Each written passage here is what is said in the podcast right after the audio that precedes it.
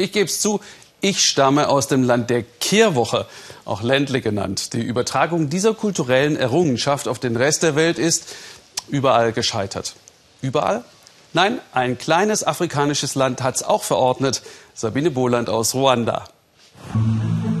Kaum ein Stäubchen, adrett und blitzsauber sind die Straßen und außerdem in Ruandas Hauptstadt Kigali ist selten so richtig viel Verkehr. Aber einmal im Monat sind die Straßen sogar komplett leer. Wie kommt das? Der letzte Samstag im Monat. Kurz vor 8 Uhr morgens huschen noch ein paar Menschen über die Straßen. Die Geschäfte sind verrammelt. Nach 8 Uhr geht nichts mehr, sonst droht ein Knöllchen. Denn heute ist Umuganda, Frei übersetzt heißt das gemeinschaftlicher Kehrtag, staatlich verordnet für alle Ruander im ganzen Land.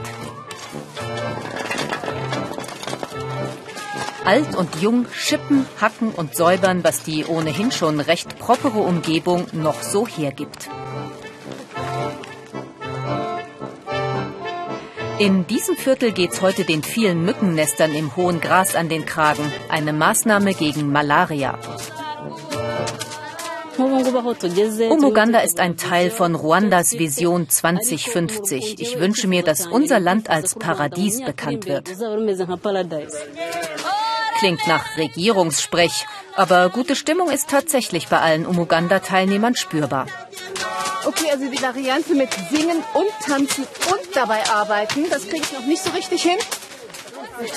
Umuganda gibt es in Ruanda schon seit der Kolonialzeit. Richtig ernst genommen wird das kollektive Schuften aber erst seit Präsident Kagame nach dem blutigen Völkermord 1994 an die Macht kam.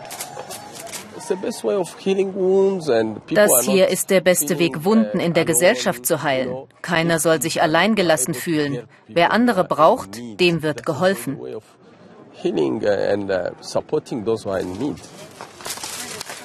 Manche arbeiten, manche, so habe ich den Eindruck, kommen auch einfach nur, um ein Schwätzchen zu halten.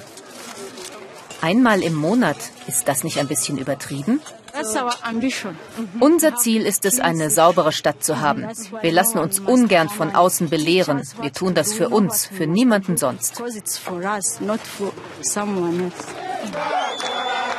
Nach zwei Stunden Ackern, Schuften und Klönen treffen sich alle Anwohner, um ihre Anliegen zu besprechen. Die Stimmung ist fröhlich.